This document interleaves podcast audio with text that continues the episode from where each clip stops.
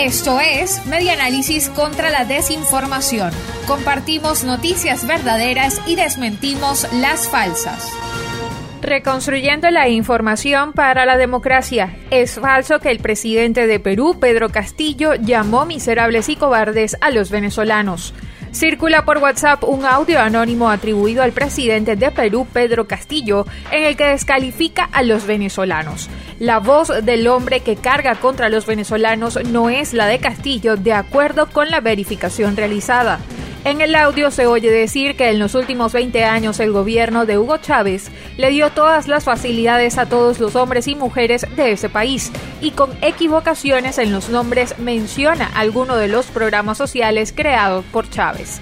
Espaja.com buscó en internet declaraciones del mandatario peruano y de esa forma se pudo verificar que ni la voz ni la forma de hablar se corresponden con la del audio. Por lo tanto, es falso que el presidente de Perú, Pedro Castillo, haya llamado miserables y cobardes a los venezolanos como señala el audio que corre en WhatsApp.